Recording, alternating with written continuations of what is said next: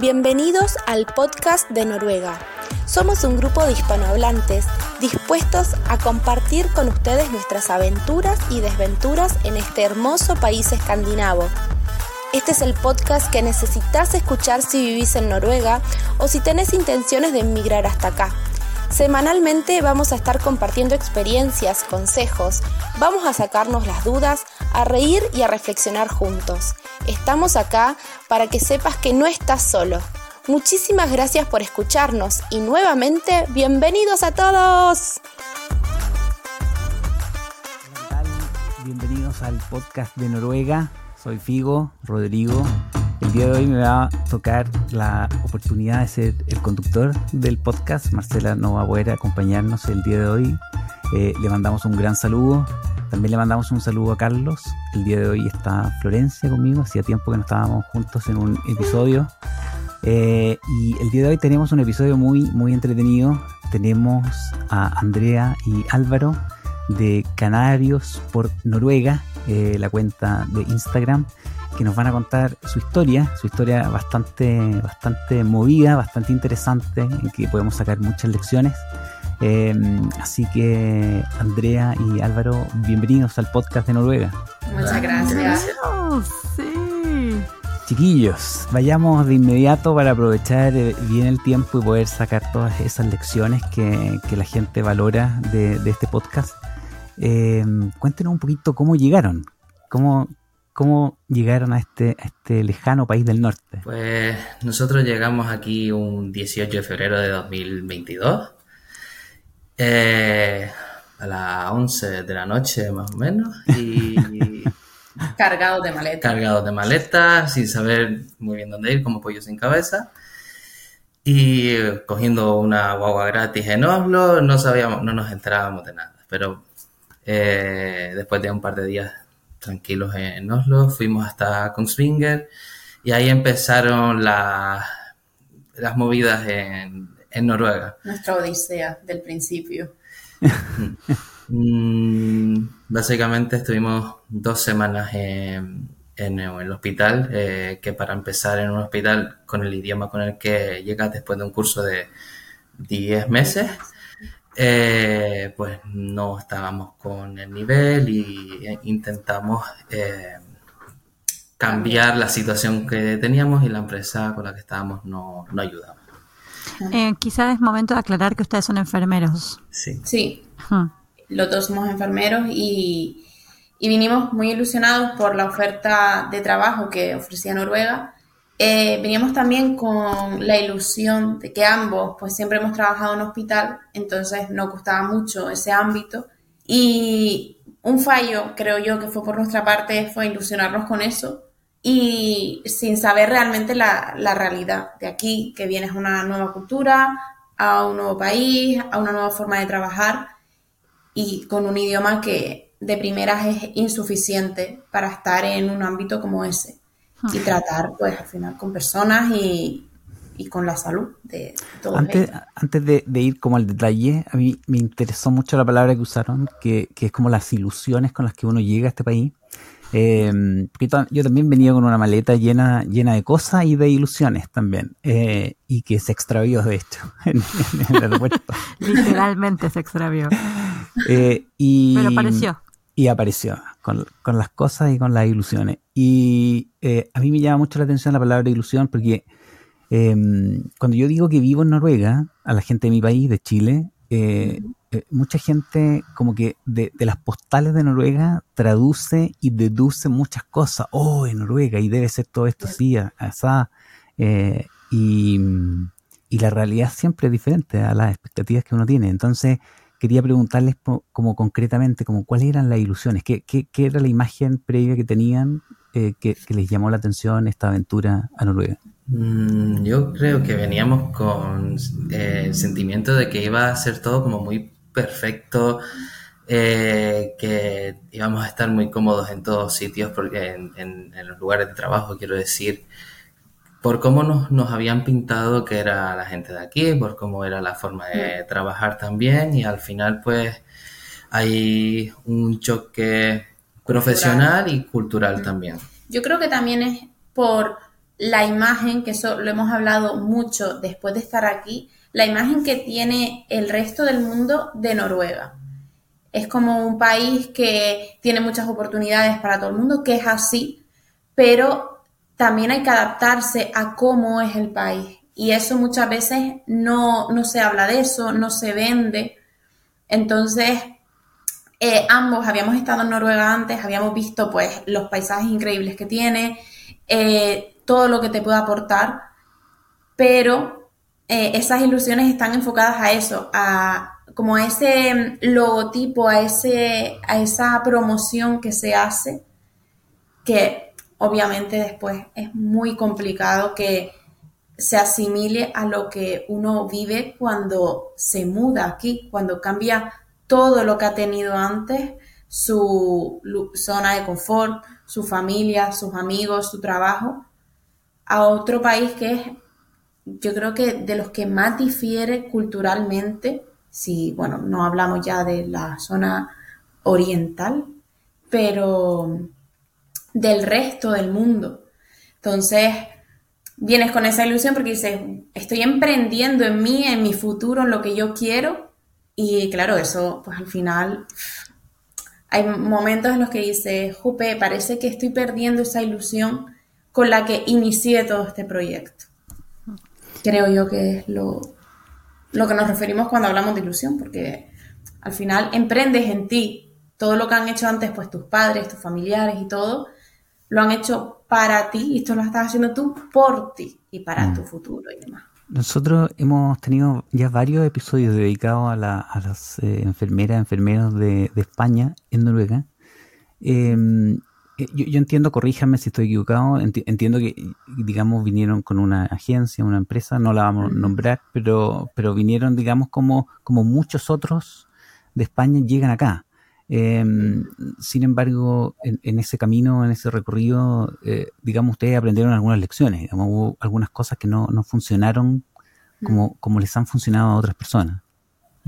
Sí, al final cada, cada persona ha vivido una experiencia diferente y no, no siempre tiene que tener un mal comienzo, ¿no? en nuestro caso, pues fue, fue como fue, pero sí, verdad que hay casos que han sido muy buenos que de todos los que vinimos a la vez de más o menos la misma mismo mes, hay mucha gente que está muy contenta y otra gente que, como nosotros, pues se encontraron con un muro importante. Y hay gente mm. que, aun teniendo ese muro, pues sigue estando con esa empresa. Mm. El tema que nosotros un poco queremos, pues dar un poco de voz, es que no únicamente hay esas historias bonitas que se muestran, también hay otras historias que no, no se da visibilidad porque al final nadie quiere contar que lo ha pasado mal o que le ha costado o que ha tirado la toalla, porque eso no lo sentimos como un fracaso, creo yo. Y tenemos también que aprender que no es un fracaso, que hemos dado ese paso. Entonces, sí, nosotros nos vinimos con una empresa, bueno, con una agencia, creo yo, se podría definir un poco mejor que nos formabas en el idioma y después nos eh, servía como, como, como vínculo. Sí, un puente hacia una ETT. Hacia una ETT que es la que te buscaba trabajo aquí. Entonces ya después tú formabas, mm, o sea, pasabas a formar parte únicamente de, de ese grupo de esa ETT, que bueno, hay muchísimas en Noruega, para aclarar, una ETT para los hispanohablantes que no sean de España es empresa de trabajo temporal, ¿verdad? Exacto, sí. Y son las que, bueno, pues se encargan de aquí de buscarte el trabajo y, en muchos casos pues la casa, te pagan también los vuelos y demás. Entonces, como dice Álvaro, hay muchas, hay gente que ha tenido, porque yo no tampoco diría mucha gente, que ha tenido buenas experiencias, que es lo único que vende, y muchas otras porque es que nos ha llegado mucha gente con muchas historias que dices, que te ponen los pelos de punta, porque son cosas que yo creo que nadie tendría que, vivir, porque al final es muy duro emigrar en todos los sentidos, no solo en el ámbito sanitario ni cuando te vienes con una TT. Yo creo que es muy complicado emigrar en cualquier motivo. Y, y que no te ayuden o que te crean esa, volvemos a esa ilusión y que después no se cumpla, es un chasco muy grande y te hace replantearte todo. Sí, no, hay un dato particular que a mí me llama mucho la atención, que es el precio de poder eh, ser propio de, decidir en dónde querés trabajar y cuándo querés trabajar eh, y por cuánto tiempo tenés que trabajar en donde tenés que trabajar, que es algo que me parece que es un es una línea muy, eh, ¿cómo podríamos decirlo de una manera eh, muy preocupante? Eh, que cuando uno firma contrato con estas empresas, entre una de las cosas que uno decide que sabiendo o no sabiendo es que tiene que continuar con esta empresa por un tiempo. Em, y si no quiere continuar con esta empresa, tiene que pagar. Entonces, eh, verdaderamente tu libertad literalmente tiene un precio. Sí. Y eso es verdaderamente preocupante porque como migrante uno lamentablemente aunque no quiera, a veces tiene que retornar a su lugar de origen o a cualquier otro lugar por razones de fuerza mayor. Entonces, estar atado a un contrato que te obliga a permanecer en un lugar o a cumplimentar con un contrato que, en mi forma de, verlo, eh, puede ser utilizado de manera abusiva, es muy preocupante y lamentablemente mucha gente no lo sabe. O, a ver, yo entiendo que hasta cierto punto, pues, perdón, tenga que haber una, vamos a ponerlo entre comillas, una represaria, porque al final estas agencias suelen darte ese curso gratis. Gratis, entre comillas también, porque después como lo devuelves con tus horas de trabajo. Pero sí eh, que pensamos que esos precios son abusivos. Abusivos porque nosotros hemos buscado cursos y no valen los cursos de noruego lo que hemos visto que se pagan esas multas. Se aprovechan de, se aprovechan mucho de la necesidad, no necesidad, sino de la, de, seguimos con lo mismo, con la ilusión de la gente, se aprovechan de eso. Al final, eh, yo escuché el podcast que hicieron con otras chicas enfermeras y las condiciones en España mm, han mejorado, entre comillas, por el tema de que a raíz del COVID y de todas esas bajas que han habido, hay más trabajo que suplir pero al final seguimos estando en esas condiciones de depender de un teléfono para cubrir una baja o cubrir cualquier cosa. Entonces al final intentas salir por donde sea y quien se ha informado un poco sobre el tema de cómo está Noruega, pues se pone como objetivo, vale, pues voy a hacer esto porque allí, aunque tenga contratos de tres meses, cuatro meses, sé que puedo prolongarlos Sé que aunque tenga ese contrato, voy a tener una buena formación dentro de ese centro de trabajo y, me van a explicar las cosas. Entonces, claro, pues hay veces que ponen las cosas en una balanza, pero aún así yo sigo considerando que hay precios de, agencias que son completamente abusivos. Ah. Tú vienes aquí con unos recursos, creo que son, vamos a poner así, mínimos, y tú no puedes pagar una multa, una multa de 8.000 euros por un curso. Es que es abusivo. Para darles una idea, lo que he pagado yo o lo que salen los cursos de noruego que, he tomado. El, curso de, de, que va del A0 a terminar el A2 me salió eh, 1.600 euros, mil, no, 1.400 euros. Del A2 a terminar el B1, 1.400 y el B2, 1.600. O sea que en total eso me da 3.000, 4.000 y pico. Y estamos hablando de que la multa para ustedes es de 8.000. O sea, estamos hablando el doble. El doble. En, nuestro caso fue de, fue de 5.000, pero sabemos que después de, nosotros ha, ido subiendo. Ahora está 8.000. sí. Bueno. Mm. y hay que, un, inciso solo, hay que decir que no salimos con nivel B2. No. Hmm. Bueno, te venden que vienes para acá con un B1 alto o así, pero que va, no, no. Eh, llegas aquí con el, con el A2, seguramente, diría yo. Perdón. Sí, yo creo que también si ustedes estudian el idioma a distancia, las posibilidades de, digamos, de, poder envolverse en el idioma y, desenvolverse con el idioma es mucho menor si no están acá. Eh, por, digamos, yo, eh, en mi experiencia personal, yo saqué un B1, pero yo estaba en Noruega. Iba al supermercado y escuchaba noruego, me subía al bus y escuchaba noruego. era en diferente. el curso al final tienes las dos horas de curso.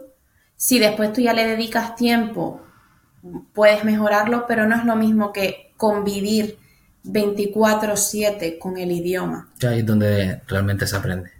y donde avanzas muchísimo en muy poco tiempo, porque nosotros lo notamos cuando vinimos. Sí, el, el idioma necesita exposición a la cultura. eh, es, es difícil aprenderlo como, como en el papel solamente.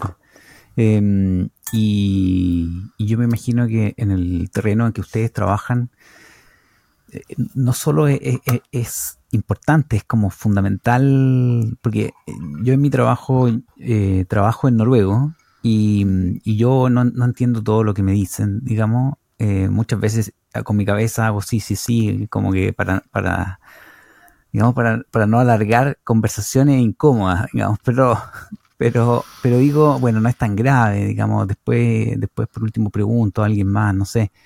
Pero tener un paciente ahí que, que, que te explica algo, te están explicando el tratamiento. Yo trabajé en un colegio en una época en que mm, de, de asistente del colegio y, y, te- y me daban como las instrucciones de ejercicios que yo tenía que hacer con, con, con los estudiantes.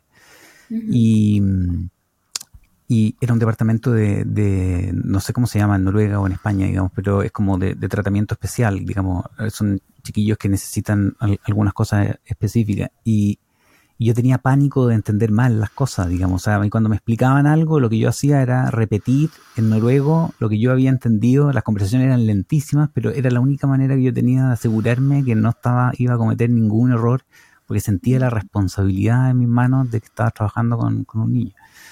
Entonces, mm, eh, el, el- el idioma eh, es fundamental en el área en, la- en el que están ustedes.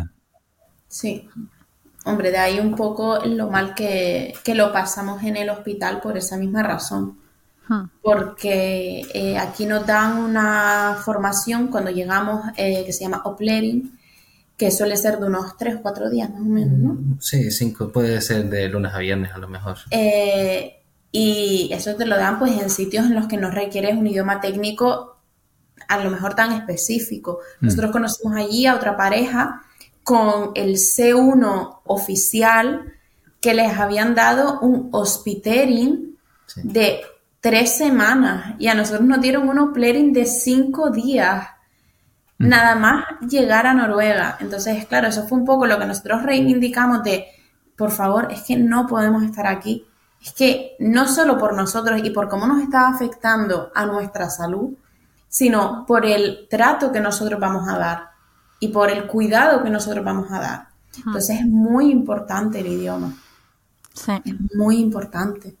¿Fue, fue el idioma lo fundamental eh, en, en la que determinó la experiencia en el lado profesional Sí. con Noruega? Mm, Yo, yo creo que sí, porque realmente el trabajo se saca, se sacaba sin, sin problema si no tenías que usar el idioma, lo que es el tema técnico, digamos, pero ya luego cuando tienes que hablar con el médico, tienes que entender todo lo que te dice el paciente, Mm. ahí eh, no, no, no avanzábamos, no, no porque no, terminábamos de entender, no nos sentíamos cómodos y estábamos súper bloqueados en ese sentido. Yo tengo que decir que también a mí, a nivel personal, a mí me afectó muchísimo.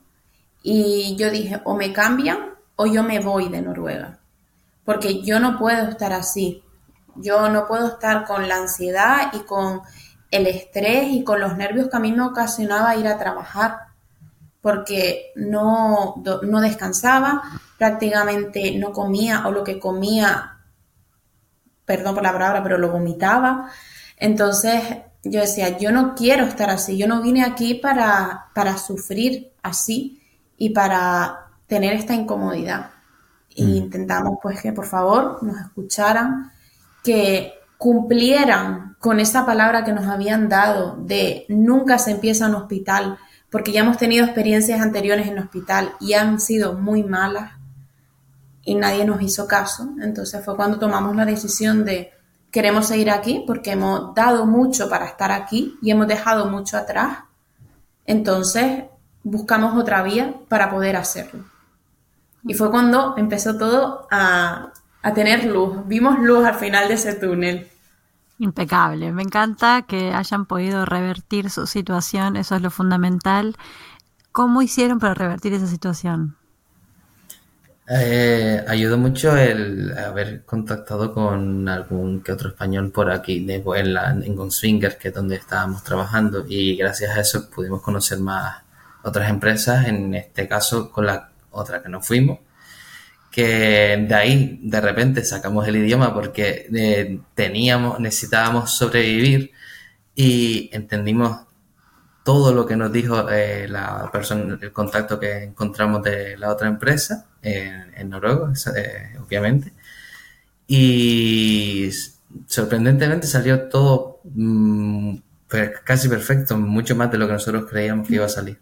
Fue como si hubiese estado puesto para nosotros, la verdad. Porque hicimos la entrevista, eh, preguntamos pues condiciones y demás. Nos convencieron porque nos, o sea, nos iban a dar lo que nosotros pedíamos. Y presentamos la renuncia y creo que fue a la semana. Dimos un tiempo en el hospital porque tampoco nos parecía decir mañana ya no voy a trabajar. Creo que dimos una semana. Sí. Y nos fuimos. Y cambiamos radicalmente. Fue un cambio brutal, la verdad.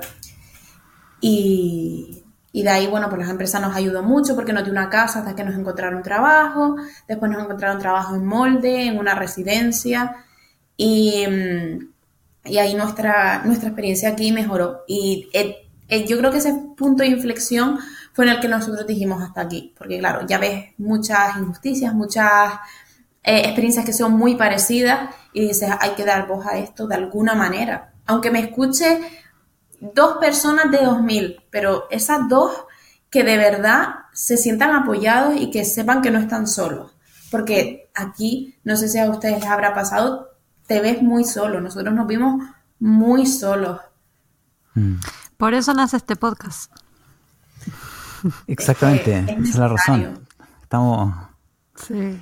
Sí, uno está un poco solo, solo en el mundo y contra el mundo, pero yo quería preguntarles por la reacción de los noruegos en, el hospital particularmente. Eh, ¿fue, ¿Fue de apoyo, fue de crítica, fue neutral? A la hora de, de decidirnos, hablamos con... ¿Te refieres cuando nos fuimos a ir? Eh, me, refiero en todo el proceso cuando usted, Andrea, decía que, que ir a trabajar era un estrés. Eh, em, la interacción con, los médicos, la interacción con los compañeros, la interacción con los pacientes. ¿Era, era, era también estresante? ¿Los, noruegos mostraban un rechazo o cómo fue esa relación? Yo creo que nunca nos encontramos con una situación de rechazo. Por parte de los pacientes, para nada. No recuerdo yo ni. Además, a mí que se me suelen quedar mucho esas cosas, no, no recuerdo nada. Pero sí es verdad que tuvimos como un encontronazo con un compañero pero fue a raíz de, un timbre, porque aquí van mucho como, mis pacientes son estos, yo voy a esto, ya está. Mm. Pero de resto no, de hecho nos, nos recibieron muy bien en, el hospital y demás, pero eh, necesitas otro ritmo. Mm. Necesitas otro ritmo porque no puedes estar preguntando, que al final lo tienes que hacer, pero no puedes estar preguntando continuamente, oye, ¿qué hay que hacer? O cómo hago esto, cómo hago la visita del médico, porque al final, aunque el ratio enfermera-paciente es muchísimo más pequeño que en España, abarcas muchas más funciones. Entonces, puedes hacer las higienes, eh, eh, el tema de la medicación, de hablar, pues, si tienen que trasladarse, si tienes que hacer algún otro tema burocrático. Necesitas mucha soltura que no, no, no te da, no te da. Tú llegas aquí como un pollo sin cabeza, sin un idioma y por mucho apoyo que tengas de los compañeros, los compañeros también tienen su trabajo y no pueden dejar de hacer su trabajo para ayudarte a ti a hacer el tuyo. Por mucho que quieran, es inviable, no hay tiempo. Hmm. Sí. ¿Cuánto tiempo estuvieron en el hospital en, bajo esa presión? Dos semanas. Bueno, eso fue que esa semana que ya dijimos que no podíamos y luego le, dijimos a la supervisora que íbamos a estar una semana otra semana más por, para no dejarle sin nadie. Mm. Ah. Sí, es que es verdaderamente como, los, como se escucha, como ustedes lo cuentan, es inviable y por más que parezca poco dos semanas, yo me imagino todas esas horas de ansiedad y no me, no me, no sé cómo durmieron, la verdad. Yo no dormía, a base de, valeriana, de la única manera. Sí, para todos los que alguna vez trabajaron en el mundo de, la salud, eh, van a entender perfecto lo que es eh, no sentirse competente en el ámbito laboral, porque todos tuvieron alguna vez un primer, primer día de trabajo. Imagínense un primer día de trabajo sin entender nada del idioma, el nivel de estrés que eso le puede generar a una persona. Pero bueno, están en un mejor lugar ya. Lo lograron negociar. Y además, a pesar de que parezca que haya sido dos años esas dos semanas, dos semanas es un tiempo récord para cambiar de vida. Sí, Sí. Así que primero que nada, para decirles que estoy muy orgullosa de ustedes. Eh, segundo, ¿qué le recomendarían a los que se encuentran en su misma situación? A los que no han venido y que se están planteando venir, que se informe muy bien de todo, que hay muchísimas más opciones de las que realmente parece que hay, que hay que buscar, hay que preguntar y hay que valorar todo lo que cada uno quiere. Porque es muy importante, no puedes decir, bueno, esta empresa como es la que se conoce, pues ya me voy con ella. No, estudiala bien, pregunta, busca distintas opiniones, porque ni nosotros tenemos la verdad absoluta, ni los que están tienen la verdad absoluta, pero tienes que buscar lo que a ti te convenga, en función de lo que tú busques. Para los que están en una situación complicada, que de todo se sale, que es una frase hecha, pero que de todo se sale y solo te tienes que rodear o preguntar, aunque parezca de pesado, a gente para porque al final el mundo es un pañuelo y si no es por uno es por otro, te pueden ayudar de alguna manera. Hay, mucho, hay muchas puertas abiertas y es lo que dice Andrea, se sale de, todo. Eh, solo es buscar un, poquito que, termina saliendo. Sí. Mm. Eh, mi mamá tiene una frase, no hay mal que dure 100 años ni cuerpo que lo resista. Exacto. Y yo también diría que, mm, que, sobre todo con el tema del idioma, que no hay que atarse a nada. Tú te puedes eh, preparar el idioma por tu cuenta y después negociar tú tus condiciones, sin nadie de por medio. También tengo que decir que con la empresa con la que nosotros estamos ahora, que no es la misma que la del año pasado, pero fue porque no nos encontraban trabajo y necesitábamos una salida, pero nosotros acabamos muy bien con la otra empresa. La empresa con la que estamos ahora, eh, estamos muy contentos. Los compañeros que están aquí con nosotros están muy contentos y, ofrecen ambas cosas. No es como el caso anterior, que es un nexo. Es una empresa que eh, ofrece el idioma y también ofrece eh, trabajo. Pero que no se atenga a nada porque puedes buscar por tu cuenta, preparártelo por tu cuenta con miles de academias, con miles de cursos, con YouTube, con eh, series, porque al final, tal y como estamos ahora, puedes aprender de cualquier manera y negociar tú las condiciones que tú quieras. Creo que es lo más importante. Mm. Yo creo que hay que recordarle a todos los que sean enfermeros que acá se necesitan un montón de enfermeros mm. en todas partes de Noruega. Entonces, es, eh, tienen a favor como herramienta de negociación que ustedes son necesarios. No están yendo a competir eh, por un puesto de trabajo. A donde ustedes ponen un pie, los van a ir a buscar. Entonces es simplemente tener las competencias necesarias que requiere el mercado laboral y que además se necesitan en el momento del trabajo, que es el idioma. Pero em, simplemente hay que ponerse a estudiar. Sí tener el idioma y los papeles y ya el resto viene solo, porque viene solo, llega de una manera u otra.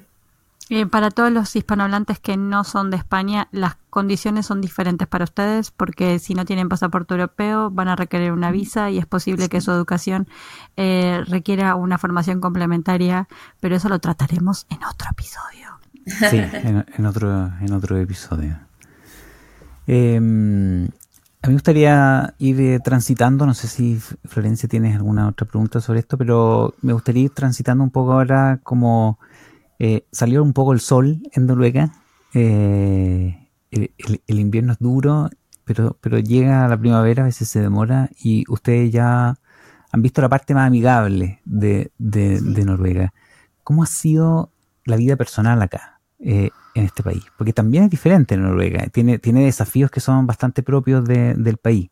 Eh, ¿Cómo lo ha tratado el país ya a nivel personal? Yo repito mucho una frase que, que dice Andrea y es que lo que te quita Noruega por un lado te lo va a dar por el otro, sí o sí, siempre está ahí. Y siempre me he quedado con, la, con esa frase que dice ella. Sí. A ver, eh, nos- por ejemplo, en nuestro caso, nosotros nunca habíamos vivido juntos y también es un reto estar aquí, estar solos, porque también en Molde no había ningún otro español, entonces estábamos completamente solos y... mm, Música de violín hay que agregar acá. Eh, Bueno, molde, depende molde, momento. me- do- molde, ¿dónde No sé está? Cerca. lo voy a buscar. Eh, Sí, yo estoy. Está a una hora y media en coche de Olesund hacia el norte y a cuatro horas en coche de, de Trondheim al sur. Cuatro horas en coche desde Trondheim sí, hacia el sur. La, Y la ahora ciudad más bonita de Noruega.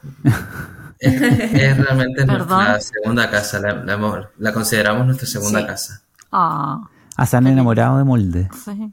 Sí. 100%. Yo si tuviese que volver, eh, porque no me queda otra opción en Noruega o vivir aquí para siempre, iría a Molde. Ah, mira tú, ¿eh? Sí, para No, mí... no me la esperaba. Yo que Sí, soy es- re a- y, amo y es una ciudad chiquitita, pero eh, a mí me enamoró desde que la vimos en el primer momento, cómo nos acogió, la verdad que fue brutal, Las experiencias que vivimos también. sí, y mm, la Todo- mejor, yo la recomiendo. Pero no vayan que es mía, ¿eh? Solo a visitarla.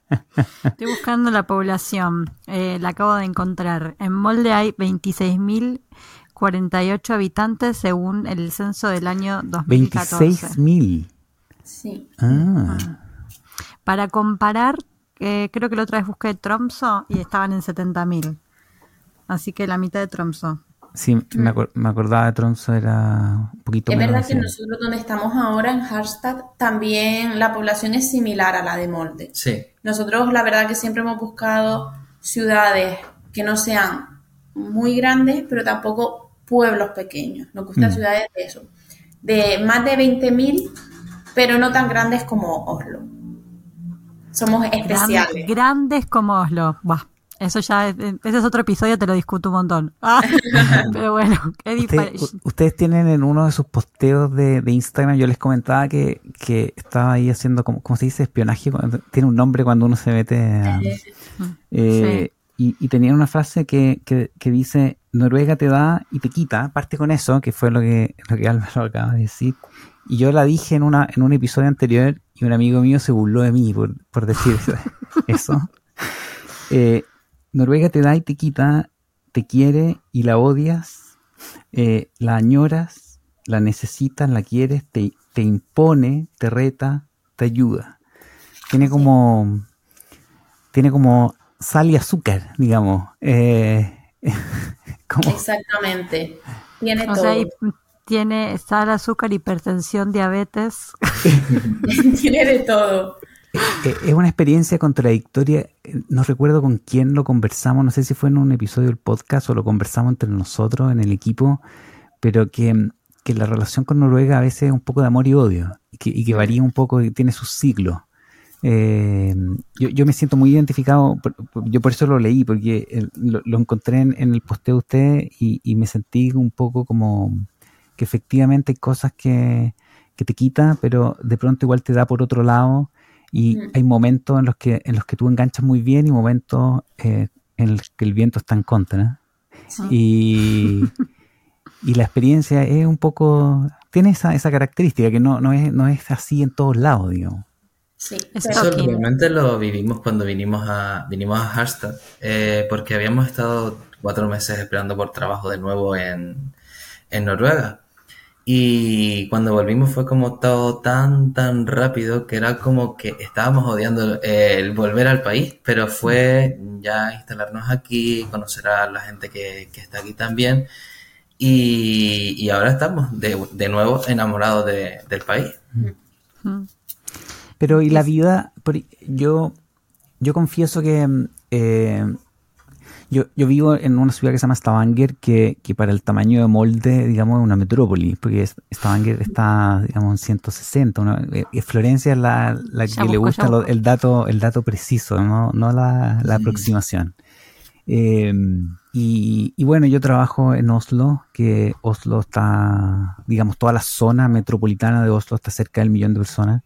Eh, yo confieso que que me siento más cómodo en las ciudades grandes. En, me, me, siento menos patito raro, del, digamos, de alguna manera comparto. Hay mucha gente que tiene una historia parecida a la mía, gente que viene de otros países, gente que, que habla el idioma con el mismo acento torpe con el que yo lo hablo, digamos, y que, y que mezcla inglés un poquito, un poquito noruego, un poquito español. Y esa sensación de, de encontrarme con gente que está viviendo un poco lo mismo me hace la vida un poco más fácil y también Noruega y Oslo tiene, tiene más imperfecciones. Uno va por la calle y, y, y, se encuentra basura en las calles, digamos. Recuerdo una vez entrando a la estación de National Theatre en, Oslo y estaba lleno de ratas afuera y, y, yo me emocioné. Dije, esto, esto, es, esto es una ciudad, ¿ah? con, con ratas en las calles. Y, pero las ciudades más chiquititas de Noruega, la sensación que yo tengo es que ahí está la Noruega profunda, digamos, el noruego así de caricatura, el, la, la, vida realmente noruega. Y en ese contexto, a mí en lo personal me pasa que ahí me siento más extraño. Ahí, ahí, ahí como que miro a los niños y veo que los niños me están mirando como que, ¿qué, qué hace ese caballero acá? Sí, eh, sí, sí, pero ustedes, todo lo contrario, ustedes están fascinados con, con, con esa Noruega profunda. Es verdad que también de donde nosotros venimos, venimos, bueno, Álvaro de un pueblo muy chiquitito y yo de un pueblo no tan chiquitito. Entonces, no estamos acostumbrados a vivir en ciudades grandes. Y nos gusta esa tranquilidad de decir, bueno, tenemos una ciudad de, mucha, de variedad, de decir, bueno, tenemos un centro comercial, esto, lo otro, no sé qué, pero también tenemos la tranquilidad de estar en un pueblito, en el que no hay ese bullicio, no hay esa actividad, no hay como esa energía de, de estar continuamente en el centro, en el núcleo de una ciudad. Mm. Pero también es verdad que, que, lo que tú comentas es así. Eh, mm. Tú vas por la calle y la gente sabe que no eres de aquí. o, sí, o muchas veces en el, en el, el trabajo, en el trabajo te dice, eres nuevo, ¿verdad? ¿De dónde vienes? O tú no eres de aquí. Pero al final también a eso le coges un poco el encanto. Sí. Y, y, vas como con el orgullo ese de decir, no soy de aquí y se me nota. Está muy bien. Eh, Rodri, tenés eh, 130 mil vecinos en Stavanger, según un censo del año, mm, según un censo de 2014, así que quizás es verdad que ya sean 160 mil. Eh, sí, lo que pasa es que a veces uno se confunde porque sumas a, a Sandnes, porque Stavanger y Sandnes son como en Oslo, Oslo, Asker, Drammen, que están como tan cerca que en verdad hay gente que trabaja pero vive en otro, y, uh -huh. y, ahí a veces uno tiene esa sensación que es un lugar más grande, pero 130 uh -huh. entonces. Y lo que hiciste se llama stalking en inglés. Que ah, el, el, el, perfil. el, el andar eh, espiando cuentas sí. de, de Instagram. Sí. Pero yo creo que en general sí nos ha tratado muy bien a nivel personal también. Nos ha permitido sí. evolucionar muchísimo mm. como pareja y como individuos, cada uno. Y, ¿Y ¿han, ¿han, logrado entablar relación con, con, con, los noruegos locales? Porque ustedes dicen que no hay más, no había más españoles en molde, por ejemplo. Me imagino que tal vez había algún... Eh, Marcela tiene un vecino colombiano, digamos, siempre hay alguien que habla español, digamos, mm. pero eh, a ver, aquí teníamos una compañera que de hecho tenía casa en Alicante y todo, y nosotros en Molde eh, tenemos una compañera, bueno, una amiga. Sí. Que um, era del Congo. Yo creo que era de Ghana, pero no, ahora mismo no bueno, estamos seguros. Siempre tenemos esa discusión, la verdad. Y, pero bueno, ella prácticamente, o sea, era noruega ya. Mm. Y con ella seguimos manteniendo contacto, nos hablamos y, y, para nosotros fue nuestra madre allí, porque nos mm. cuidó muchísimo. Y con el resto de compañeras eh, hemos tenido también contacto. Mm. No tanto como con la primera, pero a nosotros sí, allí no, nos recibieron muy bien con las compañeras. Yo, de, hecho, hemos dicho de ir a visitarlas porque fue de verdad, o sea, el, recibimiento, cómo nos trataron, eh, lo integrados que estábamos dentro del trabajo, yo no, no, lo he sentido. Es verdad que tampoco es que hayamos trabajado muchísimo, hemos tenido dos asignaciones, pero no lo hemos sentido, por ejemplo, en esta asignación, que aunque estamos bien, no es esa integración como teníamos en molde, pero sí es verdad que nosotros sí hemos sentido esa dificultad para entrar en ese grupo de, de amistad de noruegos. También creo que es porque no hemos estado con gente joven en el trabajo. Porque tenemos compañeros que sí, sus compañeros pues son más de su edad o no tienen ya una vida tan hecha aquí. Mm. Y, es diferente, creo yo. bueno, les tenemos que mandar españoles entonces. ¿Dónde están? Sí, bueno, somos como 20. 20 alrededor de 20. y vienen más. Ah, bien. Ah, entonces ya no están solos. no, no, no, estamos, muy bien acompañados. muy bien, sí. Pero sí, ellos tienen pues, compañeros que son más de, su edad o que no tienen una familia hecha, que no están más... No están enganchados en ningún lado. Entonces, pues obviamente la relación y la integración, no solo dentro del trabajo, sino también fuera, es diferente. Mm. Ah. No, completamente. Son, son etapas diferentes de la vida. Sí. Ah.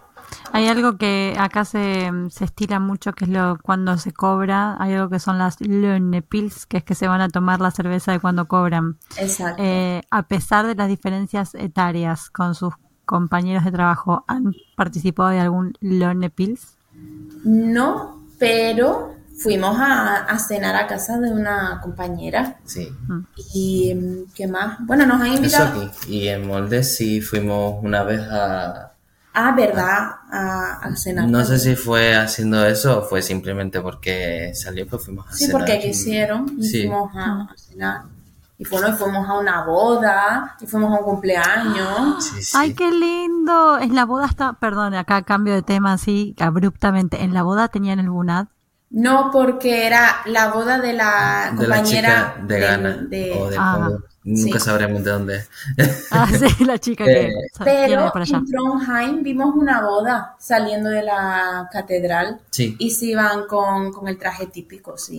son yo, estuve, yo estuve en una de mis, primeras experiencias en Noruega. Eh, una amiga de mi señora se casó y ella se casó no, no de blanco, sino con el bunat.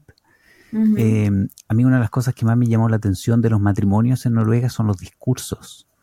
Em, uh. Porque yo estaba, yo estaba acostumbrado, me imagino que, en España, Argentina no debe ser muy diferente, eh, a la fiesta. Digamos, uno iba, iba al matrimonio a bailar, eh, le gustara o no, digamos, pero a eso iba. Y, y yo iba un poco mentalizado en esa, en esa onda. Y, llegué y, y, el, el, el, 80% del tiempo es un discurso, es, alguien diciendo algo y yo en esa época no entendía nada de noruego. Sonreías y asentías. Claro, cuando todos se reían yo también me reía, digamos. Para, ah, que no vayan a decir ahí está el extranjero. Y, pero sí, me llamó mucho la atención que, que hay mucho discurso y, y, es muy como más protocolar que, que el matrimonio eh, lo cual a veces se agradece, sobre todo cuando uno tiene recuerdos de amigos que, terminan el matrimonio en, condiciones más bien para olvidar, digamos. Pero yo, les quería preguntar un poco por em, qué es lo que van a... Mm, no, sé si ustedes se van a ir de Noruega o no, uno, la vida eh, lleva, tiene, uno nunca sabe lo que va a pasar, pero ¿qué es lo que les gusta más? ¿Qué es lo que, que, si se fueran dirían, uff, voy a extrañar esto de, Noruega? El tener ese día libre y coger el coche e irte a un fiordo, a me voy a subir a esta montaña. Esa mm. libertad que yo siempre he sentido con, la naturaleza, ese, ese afín que siento con la naturaleza, que lo mm. puedo tener también en otros lados, pero que la de Noruega a mí siempre me ha mm. tirado mucho. Y, echaría mucho de menos eso. Yo igual. Es la diversidad. eh, nosotros eh, hemos notado mucho el cambio de un día, mm, es que me viene el noruego, un día oscuro a un día, no oscuro, quiero decir, mm, oversheet, eh, Nublado. nublado, Nublado. a un día, a un día soleado. Y ir al mismo lugar en momentos diferentes, o sea, la misma hora, pero en días diferentes, con tiempo diferente, es una locura. Porque Noruega cambia completamente. Y da igual que vayas por la misma carretera, te va a, a cambiar completamente. Es, am, esa atracción que tiene de decir, conduzco 20 minutos y tengo sol, me voy un poco más al oeste y tengo lluvia, eh, la- los paisajes de cuento que hay aquí, pues eso la verdad que, que lo echamos, o sea, lo vamos a echar mucho de menos. Es verdad que nosotros todavía no tenemos una fecha de vuelta, pero sí que nuestra, nuestra vejez será en nuestra islita. Tranquilitos, con calorcito. Muy bien. Eh, yo que también les estuve acá eh, stalking, eh, estuve stalker de su Instagram, vi que estuvieron esquiando Sí. y eh, me imagino que esto es algo que aprendieron en Noruega. Así No, que No. ya veníamos con la lección aprendida. no me digas. Sí. Yo eh, tuve viajes con el instituto y ahí fue donde aprendí. Eh, fui a esquiar, antes de venir a Noruega, a lo mejor fui a esquiar dos veces a los Pirineos y ya está. Wow. Yo se había esquiado más, pero ya e- esa lección ya la teníamos de antes. Sí, ¿y ustedes qué opinan de la importancia de aprender un, i- un, eh, deporte de invierno para integrarse en esa época del año que es la más desafiante para muchos? Es- yo creo que es Es vital. sí. Mm. Y a mí me hace gracia porque mm, cada dos por tres viene otra persona y te pregunta, ¿has ido a esquiar aquí o has esquiado, has hecho esto, has lo, lo otro, pero esquiando?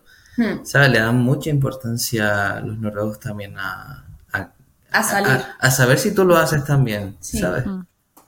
¿Y Sí, se es un hacen el que es sello. así o el que es así? No me sale el nombre ahora. El, sí, aquí ellos como que diferencia entre el slalom, que sería cuando subes a la pista de esquí y te tiras, y el Gopo Tour, que es el que hacen con los esquís de fondo. Mm. Eh, el Gopo Tour todavía no lo hemos probado, o sea, está la espinita ahí que no lo hemos hecho, y el slalom sí, es el que solemos hacer. Sí, porque- acá, acá Fl- ¿tú, Florencia, ¿tú, tú aprendiste ya o no a esquiar? ¿O Eh, yo esquié una De- vez en la vida. después porque del segundo? Sí, porque es eh, en Argentina, los que somos de Buenos Aires, cuando muchas, la mayoría cuando se gradúa del secundario, el instituto para ustedes, nos vamos de viaje a Bariloche, Patagonia, donde hay eh, un cerro del cual uno esquía. Pero eh, en el medio de ir a boliches todos los días. Entonces, ¿qué, cómo, ¿cómo explicarles lo poco que aprendí a esquiar y lo mucho que aprendí de estar sentada en la nieve con resaca al sol? Pero no me quiero quitar posibilidades. Quizá el próximo invierno sea mi, mi segundo día de esquí. Es una bonita Claro. actividad. Lo- los noruegos lo que hacen es el cross country, que tiene un nombre en noruego que se me olvidó, eh, pero eh, digamos, mientras, mientras va uno eh, plano, todo bien, porque es como caminar, digamos, eh, yo por lo menos lo, aprendí relativamente rápido. Eh, el problema es cuando, bueno, y subir cuesta un poco, pero el problema es cuando uno tiene que bajar, porque mm, ahí ya puede ser doloroso, si es que uno no, no, no, no tiene control. Pero es una bonita actividad porque efectivamente a mí eh, me ha pasado, yo, mi, la familia de mi señora tiene una cabaña en Telemark, que es como el lugar súper tradicional de Noruega, y, y esa sensación de estar esquiando con las montañas alrededor, todo blanco, eh, y Telemark tiene la curiosidad que cuando yo por lo menos he estado ahí, el cielo está azul, digamos, eh, nieva en otro momento cuando yo no estoy. Eh, así, así como Stavanger llueve cuando yo llego a Stavanger, Telemark, cuando yo llego a Telemark, Telemark me espera con mucha nieve y con el cielo azul. Y es una sensación de... La naturaleza en Noruega es muy fuerte, es una experiencia como muy sobrecogedora. eh, porque efectivamente eh, es muy lindo desde ese punto, punto de vista. Yo estoy de acuerdo con, con- con eso, digamos. Pese a que siempre hablo en contra de la lluvia, pero la nieve a mí me encanta. Sí, yo, yo debo reconocer que me, me gusta la idea de vivir en una ciudad eh, y tener disponible actividades culturales, que eso para mí es algo que yo extrañaba mucho de otros lugares en los que he vivido que no eran Buenos Aires, Eh, pero que entiendo que, que siento que es hasta necesario aprender a esquiar por si un día nieva mucho y no sé cómo, cómo movilizarme. como, bueno, de última me pongo los esquís y llego al trabajo así. Sí, no, es una bonita actividad. Perdón, André. Que mm, con respecto a temas eh, de ocio y, culturales y demás, Molde era una ciudad que todos los fines de semana, desde que llegamos, había algo. No había día que en la plaza o dentro, delante del ayuntamiento o en el puerto no hubiese algún tipo de actividad. Eso la verdad que nos sorprendió muchísimo. ¿Verdad que aquí no hemos visto tanta actividad? No. Vimos un día un mercadillo, que fue un día y demás, pero Molde a mí me sorprendió, porque siempre había algo y a mí se me quedó muy grabado el, el fin de semana antes de empezar las clases, que era sobre agosto, una cosa así, nos hicieron un concierto ahí en la plaza, improvisado, nos lo montaron por la mañana y nos lo quitaron cuando terminó. Volvíamos del trabajo y escuchamos música y eso era eso. Y vimos un montón de gente ahí en la plaza bailando y tal. Y un concierto así improvisado. Entonces, eso yo creo que también ellos le dan mucha importancia. El tema de aprovechar, pues si hay buen tiempo, salir, eh, hacer actividades, que la gente eh, se involucre, que salga. Esa es una parte que yo creo que también la tiene, que están muy concienciados en ese sentido, porque al final pues, saben lo que hay aquí arriba y, y que el marketing sobre todo es muy duro. Nosotros por ahora no lo hemos vivido, pero sí sabemos de gente que nos ha dicho que es durillo. Bueno, yo lo que quiero decir es que este, esta entrevista me sorprendió por sobre todas las cosas que ya supieran esquiar. Que como, Dios, su ya venir sabiendo esquiar me parece como un porcentaje altísimo de, de, cosas que te, Sí, mal. Hombre, yo de creo hecho, que... una de las cosas que hicimos en, eh, cuando íbamos a ir a Molde, tuvimos que esperar tres semanas. Fuimos a Lillehammer a, a esquiar allí, fue increíble. La mejor estación, por lo menos hasta ahora, que no hemos probado muchas, hemos probado la Lillehammer, la de Molde, la de aquí y la de Narvik. Y la de Lillehammer es una pasada. Para los que necesitan aprender, yo creo que está muy bien. Sí, buen este es, un, es un nivel de conocimiento que no me esperaba, chicos. es que de las islas que solo tenemos sol y playa, pues buscamos lo contrario y nos vamos a aprender a esquiar. Wow. Yo, eh, ya para ir cerrando, eh, antes que se acabe el tiempo, quería, le hicimos la pregunta un poco como el consejo más bien profesional, como cómo prepararse para eh, desembarcar en Noruega de manera correcta. Mi pregunta sería un poco lo mismo, pero en el terreno personal, como qué cosas piensan ustedes, cuál es la mentalidad correcta o cómo una persona debería prepararse para vivir la vida acá en Noruega, digamos, eh, con lo que ustedes han, experimentado. Disfruta siempre de todas y cada una de las cosas, sean pequeñas, medianas o grandes.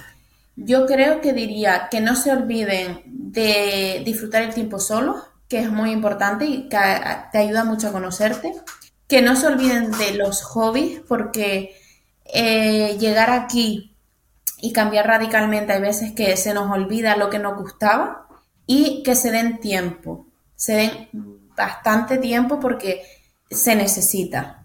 Y mm, yo lo digo ah, como experiencia personal, yo he necesitado mucho tiempo para aceptar el estar aquí, el estar fuera de mi casa, de lejos de mi familia, de mis amigos, de mi zona de confort y que se den tiempo que de verdad que después se agradece y como decimos, Noruega te lo da de vuelta. De una manera o de otra, te lo da de vuelta. 100%. De eso no tengo ninguna duda. Me encanta este nivel de positividad con el que terminamos el episodio. Sí, absolutamente. Hay que mantener este nivel, ¿eh? Sí. Llegamos así hasta el próximo invierno. Bueno, Andrea Álvaro, ha sido un placer realmente. Muchísimas gracias por haber estado aquí con, nosotros y por haber eh, compartido la, su experiencia con, gracias todos nosotros. Por invitarnos. Un placer. Sí. Eh, de, verdad que em, es importantísimo eh, ponerle voces a todas las historias, no solamente a las fáciles o a las que fueron con suerte, sino a las que también nos han dejado enseñanzas y poder compartir esas historias para hacerle a otros el camino más fácil. Bueno, Rodri, cerramos acá. Cerramos aquí. Muchísimas gracias, Florencia. Nos veremos en otro episodio, me imagino. Estaremos juntos, ¿no? Esperemos. Ustedes no saben, pero Rodri ya hace un montón que no grabamos juntos. claro, después como grabamos y después los episodios salen, de, digamos, en otro orden. A veces no se, no se entiende, pero efectivamente llevamos un buen tiempo sin grabar juntos. Un saludo para Marcela, para Carlos, que siempre están trabajando duro. Eh, a nuestra audiencia, muchísimas gracias, estamos muy contentos porque nos ha ido muy bien, hay mucha gente escuchando, mucha gente comentando, hemos crecido en Spotify, hemos crecido en Instagram, entonces estamos muy contentos. Eh, síganos en el Spotify, síganos en Instagram, eh, compartan su experiencia, así es que y, juntos podemos construir esta comunidad. Así que muchísimas gracias y nos escucharemos en otro episodio. Hasta la próxima. Esto fue el podcast de Noruega. Hasta aquí el episodio de hoy. Esperamos que se hayan divertido. Nosotros disfrutamos mucho grabándolo para ustedes. Si la información te resultó interesante, te invitamos a compartirla. Búscanos y seguinos en las redes como Hispana Red. Nos gustaría conocerte. Si tenés comentarios o algún tema en particular sobre vivir en Noruega del cual querés saber más, mandanos un audio de WhatsApp a más 47 96 83 51 31. Más 47 96 83 51 31. Te esperamos la próxima semana con más tips y nuevas aventuras. ¡Jade!